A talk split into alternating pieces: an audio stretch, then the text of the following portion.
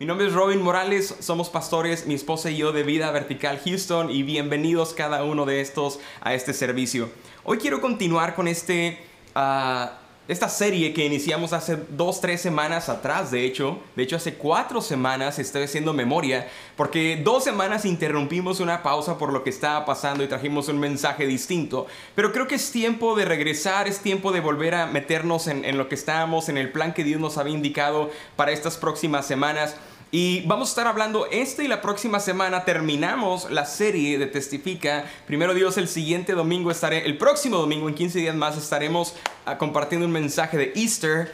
Orábamos y oramos que Dios pueda permitirnos estar juntos, pero no lo sabemos. Sigamos orando porque toda esta pandemia sigue todavía eh, vigente y creciendo y honestamente necesitamos mantenernos saludables y, y cuidándonos, ¿verdad? A manera de recordar rápidamente lo que habíamos estado viendo en estas últimas semanas. ¿Qué es testifica? ¿Qué es esta palabra de testificar? Vimos que Dios nos ha llamado a ser luz, Dios te ha llamado a ser sal, Dios te ha llamado a testificar. Cada uno de nosotros tenemos un llamado de parte de Dios en nuestras vidas. Cada uno en particular, Dios nos ha escogido para ser uh, portadores de su presencia, portadores de buenas noticias, que es lo que hemos estado compartiendo en estas semanas pasadas.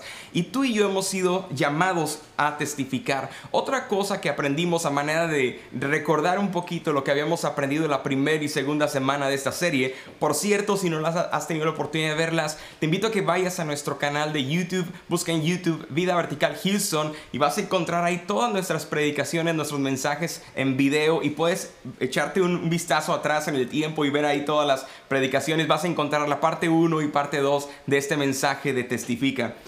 Algo que me llamó la atención también que vimos hace unas semanas atrás es que decíamos que existen cinco evangelios, Mateo, Marcos, Lucas, Juan y el tuyo.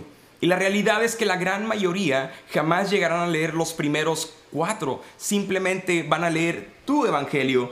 Lo siguiente que quiero compartirles en esta mañana es algo que aprendimos también, una palabra nueva. Dijimos que evangelismo es unirnos a una conversación que Dios ya ha estado teniendo con alguien más. Evangelismo es unirnos a una conversación que Dios ya ha estado teniendo con alguien más.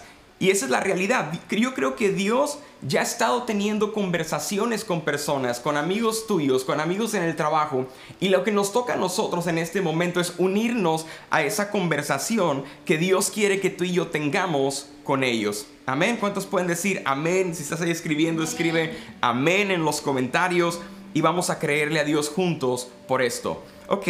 Una estadística que me alarma mucho y que creo que muchos de nosotros necesitamos saber también es que se dice que el 90% de los cristianos cree que es importante compartir de su fe con otros. Si yo tomara 5 de ustedes en este momento y al azar los escogiera, claro, mm, de cada 10, 9 de ustedes dirían, yo creo que es importante, pastor, que compartamos el Evangelio con alguien más. Yo estoy de acuerdo con usted, estoy a favor de esto, totalmente a favor de, compartir el Evangelio, ¿verdad? Cierto. La realidad es, es, que todos queremos, pero honestamente no entiendo por qué solo dos de cada diez cristianos, de ese grupo de nueve, dos de cada diez cristianos en realidad llegan a compartir de Jesús a la vida de otras personas. La mayoría, el resto solamente se quedan viendo cómo Dios hace obra en su vida, qué rico experimenté la presencia de Dios, qué padre estoy siendo cambiado y transformado, pero la gran mayoría no llegan a compartir las buenas noticias de Jesús a sus seres queridos, a sus seres amados. Y familia, yo creo que esto tiene que cambiar. Tú y yo tenemos que convertirnos en personas que somos voceros, que somos portavoces, que somos representantes de Dios en nuestra vida. Y yo creo que eso es lo que tenemos que hacer cada uno de nosotros. Si estás de acuerdo conmigo ahí en tu lugar, escríbeme amén. Estoy de acuerdo contigo, Robin. Creo lo mismo y vamos a aprender. Ahora, estoy tratando de entender por qué razón la mayoría no testifica. ¿Por qué razón la mayoría de los cristianos, sin importar que tengan meses o tal vez 10 años en la iglesia, no se animan a compartir su fe con otros. Y hay una realidad, hay una razón. Yo, yo, he encontrado algunos pretextos muy buenos y algunas justificaciones entre comillas. Porque honestamente, sí o no, a veces es raro hablar de Jesús a otros. Dices, pastor, a mí se me hace raro como que llegar a mi trabajo y decirle a la gente, oye, te quiero compartir de Jesús. De por sí, de por sí, pastor, creo que ya soy raro. Y, y honestamente estoy de acuerdo contigo. Ya eres un raro de primera, ¿no? Pero es raro, honestamente, compartir de Jesús a otros. ¿Por qué? Porque no siempre sabemos cómo van a recibir, recibir nuestro mensaje. Recuerdo cuando estaba estudiando en el Instituto Bíblico, hace muchos años atrás, yo tendría como 17 años de edad. Y aproximadamente en ese tiempo, yo recuerdo que nos sacaban los sábados a compartir a las plazas. Y la primera vez que fui me estaba muriendo de nervios, era un muchachito adolescente, 17 años, no tenía experiencia, no sabía nada. Y recuerdo que llego con este muchacho que estaba sentado en una banca. Pensé, tiene la misma edad que yo, se ve como de 15, 16 años, 17 años. Y me siento con él. Y cuando quiero empezar a saludarlo y a, decirle, hola, ¿cómo estás? La primera reacción de este muchacho fue enojado. ¿Qué quieres, vato? Me dijo, con otras palabras, ¿verdad? Me dijo con groserías. ¿Qué quieres, vato? Eh, eh, ¿Quieres algo de mí? Yo no quiero nada, no me interesa lo que tengas que eh, venderme, ofrecerme o, compartirme. Lárgate de aquí, yo quiero estar solo. Y literalmente esa fue mi primera experiencia de evangelismo. ¿Cómo creen que me fue? ¿Cómo creen que yo me sentí? Fracasado, sentí que había había, avergonzado a Dios. Yo dije, Señor, vengo con tu poder, vengo con tu Espíritu Santo. Y lo primero que me topo es con una pared dura, un corazón endurecido, enojado. Y, tristemente me levanté de ese lugar y le dije, no, no quiero nada. Venía nada más a saludar. Después de que te corren de esa manera, creo que no te quedan muchas ganas de seguir compartiendo. Así es que me fui muy desanimado a, la casa de, los jóvenes donde estábamos quedándonos, pero cada sábado teníamos la oportunidad de compartir y los siguientes sábados, en lugar de ir con un muchacho a la vez, con una persona a la vez, decidí acercarme con aquellos señores, abuelitos y abuelitas, eh, personas que son como homeless, que estaban en las calles, en las eh, banquetas, sentados en las orillas pidiendo dinero. Obviamente yo no traía dinero, pero me acercaba con ellos y me di cuenta que Dios estaba poniendo compasión en mi vida para orar por ellos. Así es que no llegué a presentarles inmediatamente un Jesús, pero me acuerdo que llegaba a decirles, quiero orar por usted.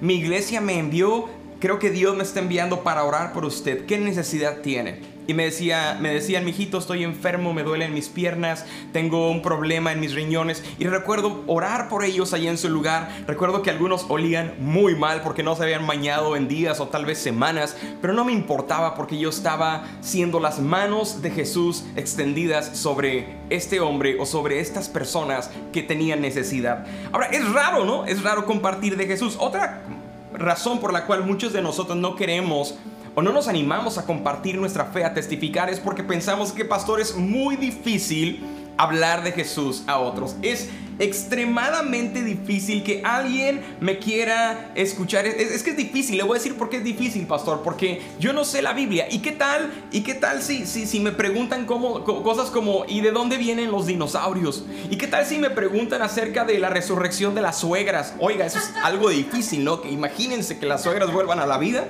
después de que ya están con el Señor. Yo tampoco sabría qué responder esas preguntas. Pero muchos tenemos temor a la pregunta que nos pueden hacer porque no me siento preparado, no sé qué responder y si me preguntan acerca de, del universo y de los ovnis y de vida en otros planetas, y ahí nos quedamos detenidos. Otra excusa que ponemos, otro pretexto o estorbo es que decimos, no va con mi personalidad. ¿Cuántos de ustedes han dicho, pastor, eso no va conmigo? Pongan a mí a hacer lo que sea, yo le cargo instrumentos, yo conecto cables, yo puedo, es más, yo me ofrezco a, llevar a gente, yo hago el otro, pero no me ponga a mí a testificar, a hablar, eso no se me da, no es mi talento, no es mi personalidad, eh, eso es para gente que, que, que, habla con la voz fuerte, yo hablo con una vocecita, mire cómo yo hablo, yo no puedo hablar muy fuerte, mire yo soy muy tierno, muy tierna, y pensamos que es para gente con más capacidad que nosotros, pero la realidad no es eso.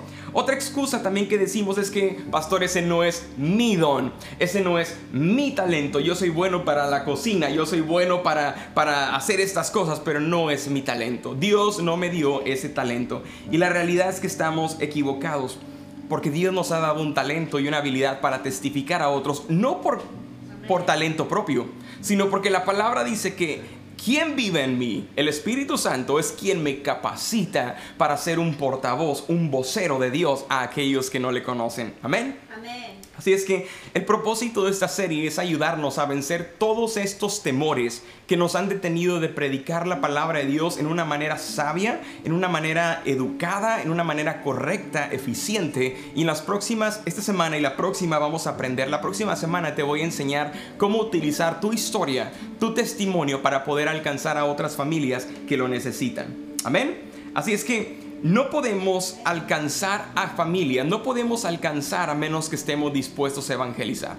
Estamos viviendo tiempos críticos, tiempos de crisis, en donde la gente hoy más que nunca necesita de Dios, necesita ah, levantar su fe, poner su fe en algo. Y lamentablemente muchos de ellos están poniendo su fe en algo o en alguien, en objetos o cosas, y a lo mejor no es Dios.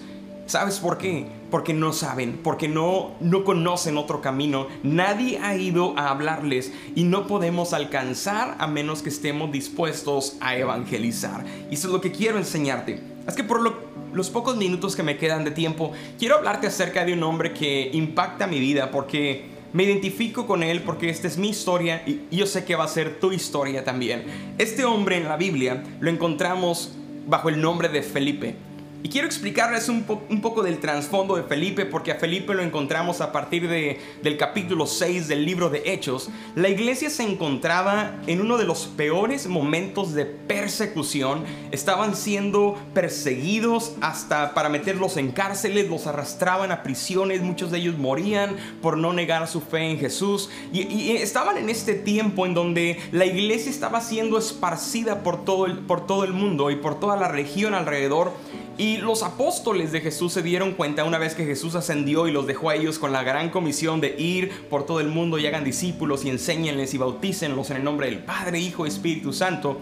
Y se dan cuenta de que ellos estaban tan ocupados haciendo las tareas de ayudar a las familias que no tenían, estaban tan ocupados en recolectar ofrendas para llevar a los pobres, a las viudas, a los huérfanos y ayudarlos, que no estaban dedicando tiempo a la predicación de la palabra y a la oración. Y dijo, necesitamos delegar estas responsabilidades a hombres sabios e íntegros, hombres fieles a Dios. Así es que guiados por el Espíritu Santo se dijeron, ah, el Espíritu Santo les dijo, escojan a siete hombres íntegros, siete hombres leales que sean ah, ah, fieles a mí.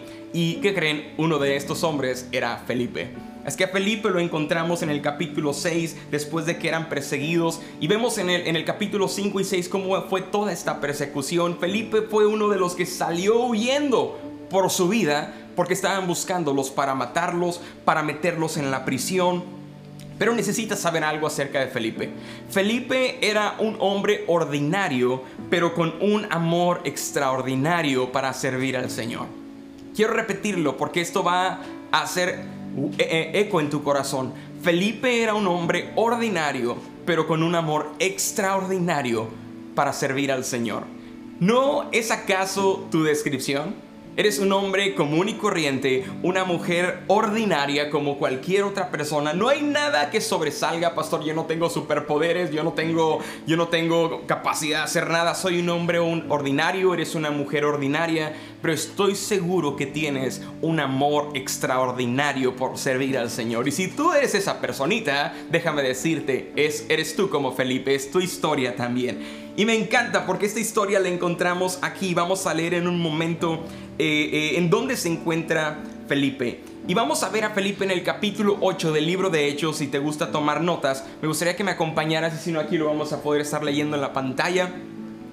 Dice la palabra de Dios en cuanto a Felipe, un ángel del Señor le dijo, ve al sur por el camino del desierto que va de Jerusalén a Gaza. Entonces él emprendió su viaje y encontró, se encontró con el tesorero de Etiopía, un eunuco de mucha autoridad bajo el mandato de ah, Candace o Candace, la reina de Etiopía. ¿Qué fue lo que le dijo el ángel a Felipe? Le dijo, ve ve por el camino del desierto que lleva a Jerusalén. Y eso fue lo que hizo Felipe. Ahora el siguiente versículo, 28.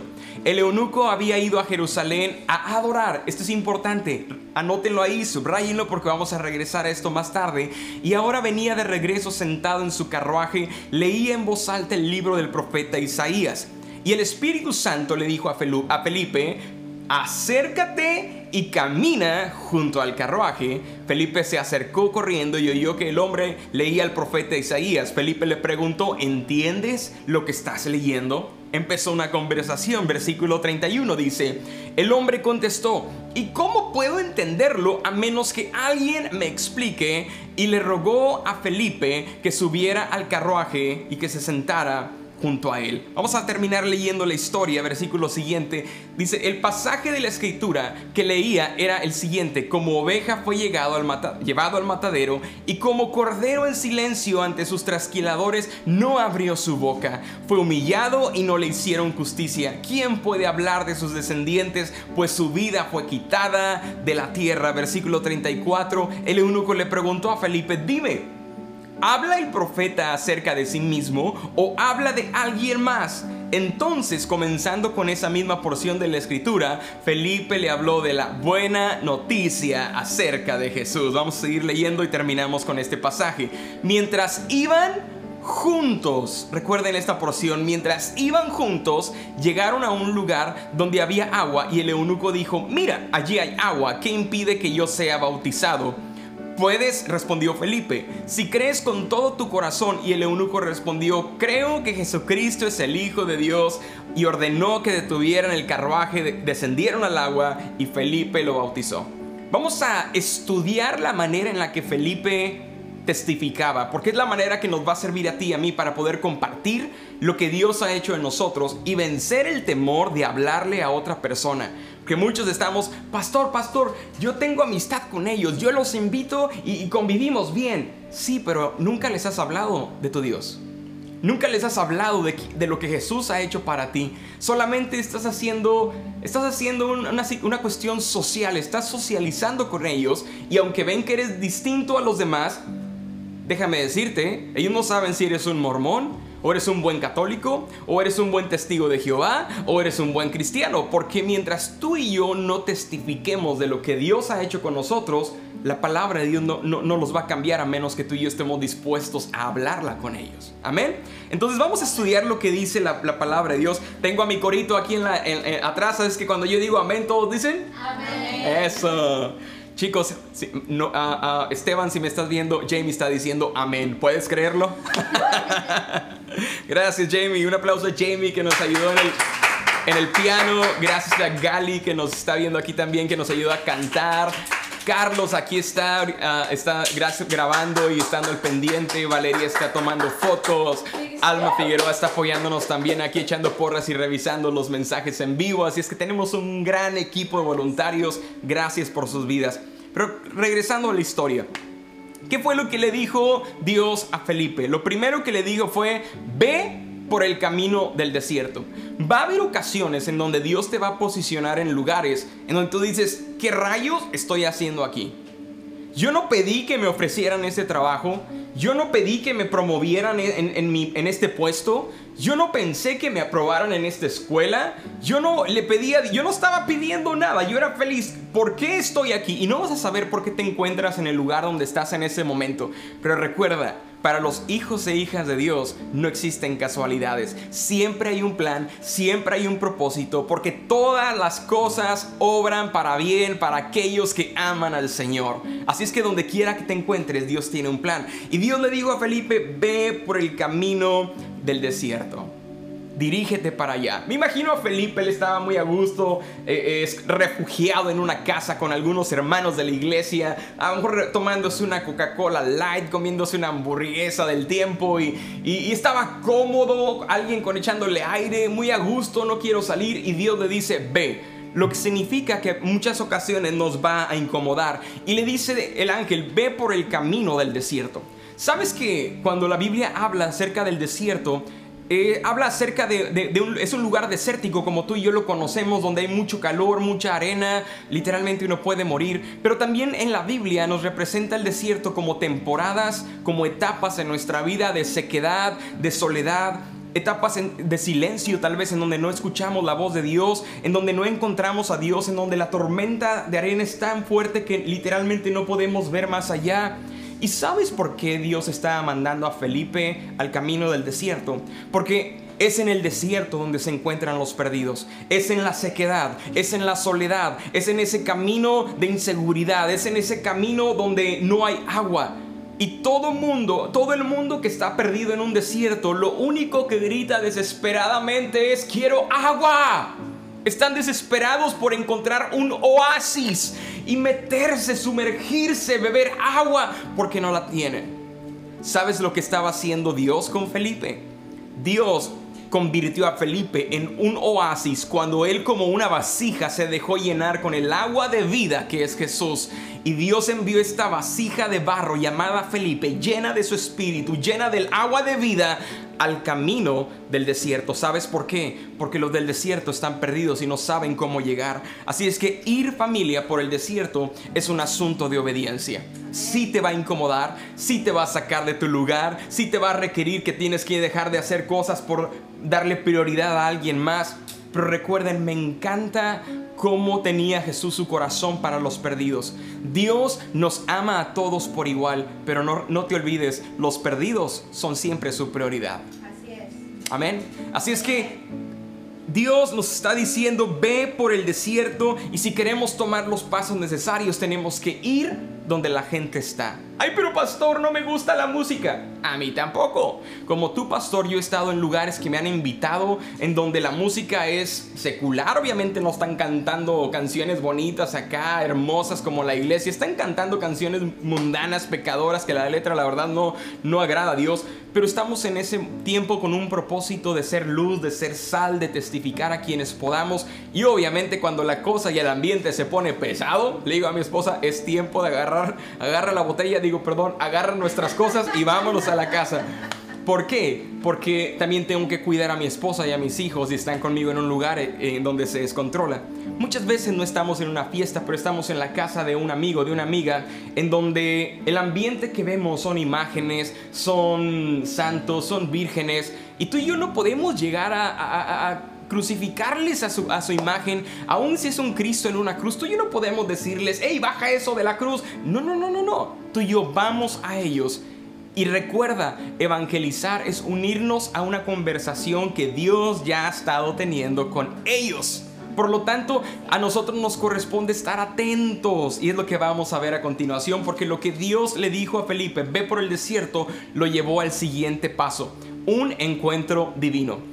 Me imagino a Felipe saliendo, no sabemos cuánto tiempo le tomó llegar al camino del desierto porque él estaba en un lugar y tuvo que caminar por mucho tiempo incómodamente hasta llegar. Ahora entiende, dice la palabra que este hombre etíope había venido de Jerusalén y venía de regreso para su región porque había venido de adorar a Dios. En ese tiempo había una festividad donde los judíos de todas las naciones que estaban esparcidos regresaban para adorar y, y adoraban en el templo juntos. Eso quiere decir que esa carretera del desierto estaba llena totalmente llena de hombres, mujeres, caballos, carruajes, pobres, ricos, empresarios, negociantes, comerciantes, de todo tipo.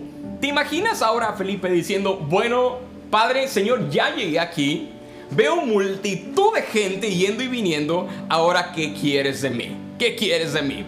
Por lo tanto, va a requerir que tengamos ojos y, y oídos abiertos ante la necesidad. Felipe tenía sus ojos y oídos abiertos porque había escuchado a Dios, ve, tengo una misión para ti. Y es aquí donde encontramos a Felipe, quien obedeció y cuando escuchó a este hombre etíope que estaba leyendo en voz alta un pasaje de Isaías, ¿te imaginas estar en, estar en una fiesta? ¿Te imaginas estar en el escapade? ¿Te imaginas estar en, en, una, en una discoteca de música secular y de repente Tú dices, ¿quién aquí va a estar predicando la buena noticia? ¿Quién va a traer una Biblia a un lugar como este, verdad? Así estaba Felipe. Y de repente empieza a escuchar a alguien leyendo la Biblia. Y, y él dice, aquí es. Y empieza a escuchar, empieza a parar sus orejas, empieza a poner atención. Y fíjate lo que Dios le dice en el siguiente paso, porque el Espíritu Santo le dice, acércate y camina junto a Él. ¡Ay, espérate Dios! Ya vengo en el camino del desierto, dice Felipe. Ya estoy escuchando a ese hombre que va ya por allá en su carruaje. se ve que tiene caballos muy bonitos, su carruaje es finísimo. Se ve que este hombre tiene dinero y por supuesto era un tesorero de toda una nación. Ah, era un hombre rico. Y, el Espíritu Santo le dice, ah, ah, no te traje aquí nada más para ser un espectador acércate y camina junto a él, le dice Dios a Felipe. Así es que Felipe se arma de valor y en el camino me imagino que dice, pero Dios que si me dice algo, pero si sabes quién es este hombre, pero Señor, ¿qué, ¿qué voy a hacer? ¿Qué va a pasar? Y si me corren y si sus guardias me matan, acércate y camina junto a él. ¿Ves? En cada proceso que tú y yo queremos compartir de Dios a alguien, tenemos que ser obedientes. Y Felipe decidió obedecer a Dios en ese momento. La vida cristiana es muy similar a nosotros, familia. Porque cuando tú y yo nos acercamos a familias, hombres, mujeres o jóvenes que no conocen del Señor, muchos tenemos miedo de acercarnos a ellos. Lamentablemente algunos tenemos temor aún de que nuestros hijos se relacionen con los vecinos porque no conocen a Dios, porque no van a una iglesia. Y si me los contaminan, pastor, y si me les meten cosas raras, y si me les cambian de religión, yo creo que si tú estás plantado en la casa del Señor y eres un hombre sometido a la voluntad de Dios, una mujer sometida a la voluntad de Dios, tus hijos van dentro de este camino siendo sometidos al Señor y hay una protección sobre sus vidas. Siempre vas a estar cuidándolos. Pero no podemos vivir atemorizados de que me van a robar a mis hijos, les van a hacer algo, porque ellos también tienen que ser luz en medio de las tinieblas. Y la vida cristiana, les decía hace un momento, es, como este camino donde nos acercamos a personas, donde nos acercamos a hombres y mujeres que no conocen de Dios, pero no van a ser transformados. Nuestra vida no va a tener un impacto a menos que estemos dispuestos a pararnos, ir y acercarnos y caminar junto a ellos. ¿Y qué le voy a decir? Espera, todavía no llegamos a ese, a ese momento, todavía no llegamos a ese punto porque ahí va, se va a poner bueno. Lo único que Dios te dice es acércate y camina. Tú escuchaste, tal como Felipe escuchó al etíope, hablar de, la Biblia, pero no entiendo lo que dice aquí y quejarse de, de lo que no entendía. Tú y yo estamos escuchando hombres y mujeres allá afuera que dicen, ya no aguanto a mi mujer, ya no aguanto mi familia, mejor me voy a ir con otra, con la segunda familia, ya voy a mandar a volar toda esta situación, ya no quiero saber nada más. Y el Señor te está diciendo a ti, acércate y camina junto a Él. El caminar junto a Él requiere dar paso a paso a paso con esta persona y escuchar lo que Dios ya está hablando con él o con ella. Así es que caminar, iglesia, es un asunto de responsabilidad. Es nuestra responsabilidad. Sabes, comentábamos y compartíamos mi esposa y yo este viernes en la reunión de grupos Conéctate Familias si te la perdiste, puedes ver la repetición ahí en el grupo de Facebook. El grupo se llama Comunidad Vertical y ahí están todos los videos eh, de esa clase del viernes y los siguientes se van a estar guardando ahí también. Pero es nuestra responsabilidad. Una vez que les compartimos del Señor, una vez que los invitamos y decimos, mira, te quiero invitar a mi reunión, te quiero invitar a mi iglesia. Yo sé que ahorita no nos estamos reuniendo en vivo, pero supongamos que pudiéramos. Mira, te quiero invitar a que veas la predicación en vivo de mi iglesia. Ah, una vez que los invitamos, muchos de nosotros caemos en el error de decir, ya la libré, ya los invité, ya. Como Pilato, me lavo las manos, ya no es mi responsabilidad, pastor, es responsabilidad suya y de la iglesia. Lo que hagan con él, si le quieren gritar, si lo quieren apedrear, si lo quieren amar, ya no es mi responsabilidad. Pero sabes que estamos muy equivocados. Dios espera que tú y yo seamos, responsables de estar cerca y caminar con ellos en su camino. La vida cristiana es un proceso. La vida cristiana es un camino es que nos lleva a un destino. Eh, una vez que recibes a Jesús no es tu final. Es solamente el principio y ellos necesitan ser guiados de la mano porque no saben. ¿Sabes qué es lo que sucede cuando tú y yo llevamos a alguien a los pies de Cristo? Les compartimos de, lo que Dios ha hecho en nuestra vida. Ya por fin logramos que fueran a la iglesia porque los invitamos y los abandonamos. Decimos, ya. Cuando el pastor te pregunta, oye, ¿y tu amigo que invitaste? No sé, pues yo lo invité, ya no vino. Pues yo cumplí, pastor, ¿verdad? ¿Sabes qué sucede eso? Nos hace irresponsables. Es como cuando tú y yo tenemos un bebé y no lo queremos y lo tiramos en una basura, lo tiramos en un, lo, lo, abandonamos o lo enterramos porque ya no lo queremos. Y eso es lo que sucede cuando tú y yo compartimos de nuestra fe con alguien y no nos hacemos responsables por su vida y su crecimiento espiritual. Tenemos que ser parte del proceso. ¿Cuántos dicen amén? Aunque no nos guste. ¿Cuántos de ustedes cuando escuchan la palabra evangelismo empiezan a temblar evangelismo? ¿Ah? Algunos de ustedes tienen reacciones distintas, algunos de ustedes este, tienen recuerdos muy malos porque recuerdan a evangelistas y aquellos que den en este momento mil dólares van a recibir tres milagros. Y yo sé, hemos visto tantas cosas suceder. Pero escucha, evangelismo, quiero que, quiero que por un momento podamos reescribir nuestra, nuestra historia, podamos reescribir nuestra mente. Evangelismo no es otra cosa más que unirnos a una conversación que Dios ya ha estado teniendo con alguien más. De la misma manera que Felipe se unió a la conversación que Dios ya estaba teniendo con este hombre etíope. ¿Vamos bien? Sí. Ahora, lo siguiente que quiero compartirles es que Primera de Corintios el apóstol Pablo nos enseña que tú y yo nos convertimos en padres espirituales cuando alcanzamos a una persona para Jesús, cuando los guiamos a los pies de Cristo. Fíjate lo que dice. Pues aunque tuvieran diez mil maestros que les enseñaran acerca de Cristo, tienen un solo Padre espiritual, pues me convertí en su Padre en Cristo Jesús cuando les prediqué la buena noticia. ¿Sabes qué sucede cuando tú predicas la buena noticia a alguien? Te conviertes en un Padre espiritual para la vida de esa persona. Y de la misma manera que tenemos hijos como padres terrenales y cuidamos de ellos durante su infancia, su adolescencia, su juventud, aun cuando están casados, no es verdad que tus padres te llaman, mi hijo no me has mandado dinero. No, no es cierto. Te llaman para decirte, mi hijo, ¿cómo estás? ¿Cómo está la cosa por allá en Houston? ¿Cómo va con todo esto de la pandemia? ¿Cómo les ha afectado? Se preocupan. Yo estoy casado, pero mi padre también me llama y me pregunta, mi hijo, ¿cómo estás, mijito? ¿Cómo están los niños? ¿Cómo están eh, eh, tu esposa? ¿Cómo está Sandra? ¿Cómo están ustedes? ¿Cómo, ¿Cómo, han estado? Y mi papá, porque me ama, se preocupa de mí, aunque ya he hecho mi vida aparte de, la casa de mis padres, pero siguen siendo mis padres, siguen siendo hombres y, mujeres, ambos padres que cuidan de mí, me aman hasta el día en el que todos nos encontremos en la presencia de Dios. Así es que quiero decirte el último proceso y terminamos esta lección en esta mañana, este mensaje. Número cuatro, el siguiente proceso es necesitas abrir tu boca.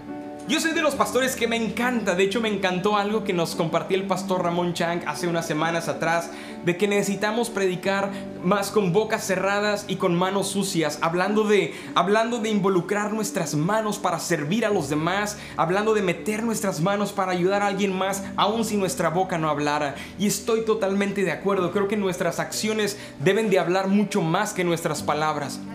Pero en algún momento de nuestra vida, familia, en algún punto en este proceso, cuando vamos caminando de la mano con las personas que queremos que conozcan del Señor, en algún momento tendremos que abrir nuestra boca para invitar a hacer una confesión de salvación a estas vidas. Fíjate lo que dice la palabra de Dios. En, hoy vamos a leer en Romanos ahorita un momento, pero abrir nuestra boca es un asunto de confiar en Dios ¿Sabes por qué? Porque cuando Felipe se acerca a este hombre etíope le pregunta, se une a la conversación que Dios está teniendo con él y le pregunta, ¿entiendes lo que estás leyendo? ¿Ves? Es unirse a una conversación. Unirse al problema que ya están teniendo. Les mencionaba hace un momento, tal vez en tu caso sea un amigo de la escuela que dice, ah, Dios a mí no me ama, Dios a mí me abandonó, no tengo ganas de vivir, yo veo como Dios bendice a otros, pero a mí Dios siento que me ha dado la espalda. Y es en esa conversación donde tú y yo podemos unirnos y, preguntar, ¿entiendes lo que estás diciendo? ¿Sabes por qué viene todo esto? Dios te ama y es unirnos a esa conversación que Dios ya ha estado teniendo con alguien más. Es que Felipe retomó esa conversación con este hombre y continuaron leyendo las escrituras. Fíjate lo que dice Romanos 10:10. Porque con el corazón se cree para justicia, pero con la boca se confiesa para salvación. Tarde que temprano, nuestro ejemplo siempre es un estilo de vida que va a ser por siempre, toda la vida. Pero en un punto tenemos que invitar, abrir nuestra boca, dejar al Espíritu Santo hablar a través de nosotros para traer una palabra de ánimo y guiarlos a una oración de fe para que reciban y reconozcan al Señor Jesús como su Salvador tal como lo hemos hecho nosotros.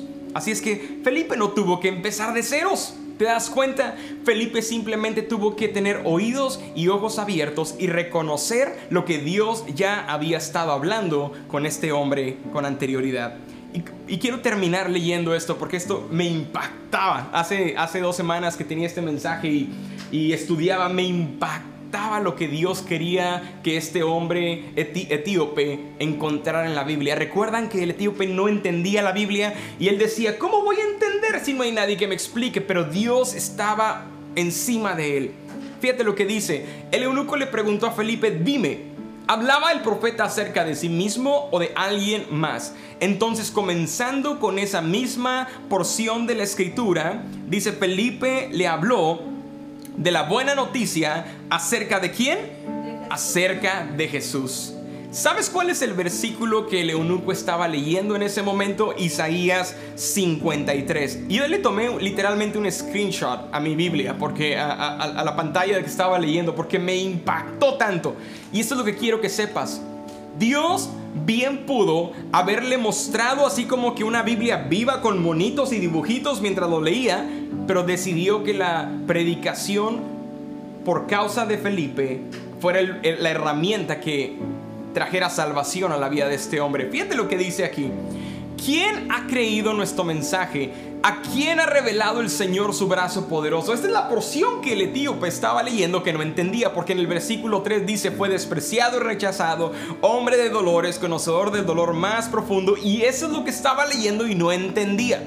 Pero lo que el etíope se brincó es que Dios quería revelarse ¿A quién se ha revelado el Señor con su brazo poderoso? En otras palabras, Dios le estaba diciendo, quiero revelarme a tu vida. A ti que eres un eunuco, a ti que eres un hombre que ha sido despreciado, a ti que eres un hombre etíope que la gente te señala porque era un hombre de, piel negra, ¿me entienden? Era un hombre de color negro. Entonces, le dice, quiero revelarme a tu vida. Y el mensaje es, quiero que me conozcas. ¿Y qué fue lo que hizo Felipe? Una vez más, retomó la conversación que Dios ya estaba teniendo con él, que era, quiero revelarme a ti. Felipe bien listo. No se, la, no se complicó la vida. Dijo, ¿qué sigue después de Isaías 53? Isaías 54, muy bien, así es que lo llevó por Isaías 54. Y fíjate lo que dice Isaías 54. El título de mi Biblia dice Gloria futura de Jerusalén y el capítulo habla del futuro que Dios ha preparado para Jerusalén. ¿Te imaginas? Primero Dios dice al, hombre etíope, por medio de Felipe le dice, quiero revelarme a ti, quiero que me conozcas, te estoy atrayendo a mí con lazos de amor porque te amo y tengo un futuro glorioso para ti. Dios tiene un futuro que no tienes idea, no has soñado ni has imaginado tu familia jamás ha visto lo que Dios es capaz de hacer contigo. Allá afuera alguien necesita saber eso y tú y yo tenemos que ser esos Felipes que les llevemos estas escrituras, esta porción de la palabra a ellos. Y le habla Felipe acerca del futuro que puede tener en Cristo. Que sigue de Isaías 53, todos digan juntos. Isaías 54, porque dice la Biblia que Felipe lo llevó un paso a la vez. Fíjate lo que dice Isaías 54 y esto me volaba la cabeza, no lo puedo creer. Isaías 55, perdón, dice, invitación, digan conmigo, a la salvación del Señor. ¿Te estás dando cuenta? La conversación que Dios ya estaba teniendo con este hombre, pero que él no entendía que Dios estaba hablando a él mismo. Y requirió sacar a Felipe de su comodidad y llevarlo por el camino del desierto, encontrarse con un hombre desconocido para predicar las buenas noticias. Y dice, alguien tiene sed, venga y beba, aunque no tenga dinero, vengan y tomen vino o leche, todo es gratis, la salvación es gratis. Ahora aquí es donde quiero terminar y quiero que leamos juntos el último capítulo, el, capítulo 56 de Isaías, porque aquí es donde Dios quería que Felipe le revelara a, a, este hombre etíope como él quería revelarse a él. Fíjate lo que dice Isaías 56 y esto me partió el corazón cuando lo leí. Dije, wow, eres increíblemente grande y maravilloso.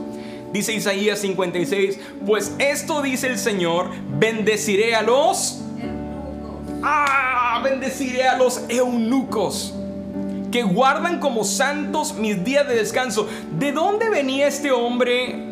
Dice la palabra cuando le, leíamos, venía de adorar a Dios en Jerusalén. Recuerdan, ellos adoraban en un día de reposo, que deciden hacer lo que a mí me agrada y me entregan su vida. Una vez más, Dios le dice, hey, tengo un capítulo de la escritura que tú mismo estás leyendo en tu carruaje y yo hablo de ti, hablo de un futuro y una esperanza que quiero darte, hablo de una invitación para que tú y tu familia sean salvos, te quiero dar, te quiero dar todo lo que yo tengo para ti y habla especialmente y lo llama por nombre y lo describe. A ti te estoy hablando, a ti que estás en dolor, a ti que estás pasando necesidad. Tengo un plan y quiero bendecirte. Y él le dice, quiero hacer todo esto para los que me entregan su vida. ¿Sabes qué es lo que me impacta? Dicen los historiadores que este hombre etíope, en ese momento, bueno, la Biblia dice que Felipe lo, eh, creyó en el Señor Jesucristo por fe y en ese momento fue bautizado. Felipe lo acompañó hasta que escuchó el mensaje y fue bautizado en un, en un charquito que encontraron por ahí. Qué increíble fue eso. Pero dice la palabra, los historiadores dicen que el Evangelio llegó a Etiopía, a esta área, creo que es del continente africano. El primer hombre que puso un pie en su país trayendo buenas noticias fue este hombre. Y la primer iglesia en Etiopía surgió a causa de este hombre, el cual Felipe le compartió el Evangelio. La primer iglesia cristiana. Qué impresionante. Si esto no te pone los, los pelitos de punta, si esto no te eriza la piel, yo no sé qué lo haría. Pero Dios quiere utilizarte a ti también. Así es que, familia, estas son lecciones de evangelismo de Felipe. Yo quiero que tú y yo las tomemos y aprendemos de ellas porque esta semana Dios quiere utilizarte a ti para unirte a una conversación que Él ya ha estado teniendo con alguien más. Estemos dispuestos a tener oídos y ojos abiertos para ser sensibles al clamor y a la necesidad de la gente. ¿Cuántos ahí en su lugar pueden decir amén? Amén. Amén. Si tú estás viéndonos por primera vez, quiero decirte que te sientas como en casa. Somos una familia en donde nos cuidamos, nos amamos unos a otros, nos preocupamos unos por otros y quiero que sepas que Dios tiene un plan para ti también. Si alguien ah, eh, que me está viendo en este momento, si nos sintonizas tal vez por primera vez, alguien te invitó a, ver a este mensaje y tú dices, ¿qué rayos me están invitando a hacer? Pero has escuchado y te identificas y tienes necesidad de Dios en tu vida, quiero ahí en tu lugar que cierres tus ojos por un momento y quiero invitarte a este plan de salvación que Dios tiene para nosotros. Tal como Dios ha salvado mi vida, Él quiere hacerlo con la tuya. Así es que ahí en tu lugar, si quieres repetirlo en voz baja, si quieres repetirlo en tu mente, está bien. Simplemente dile, Señor Jesús, te doy gracias. Gracias porque has sido bueno conmigo. Aún en medio de esta crisis, tú me has mostrado tu mano, me has mostrado tu favor y no me has abandonado. Señor, a pesar de que a lo mejor escasea el trabajo, tu provisión y tu mano poderosa siguen estando conmigo. A pesar de que oigo crisis afuera, que oigo que una pandemia está arrasando nuestra nación, Señor, sigo estando sano, sigo estando protegido, porque tus ángeles van conmigo, tu mano me protege. Y mi Dios, hoy te pido algo, ven a mi corazón. Yo quiero que tú seas el dueño y el Señor de mi vida. Yo quiero rendir mi vida entera, mi voluntad a ti, Señor Jesús, de hoy en adelante y para siempre. En el nombre de Cristo Jesús. Y todos decimos, amén.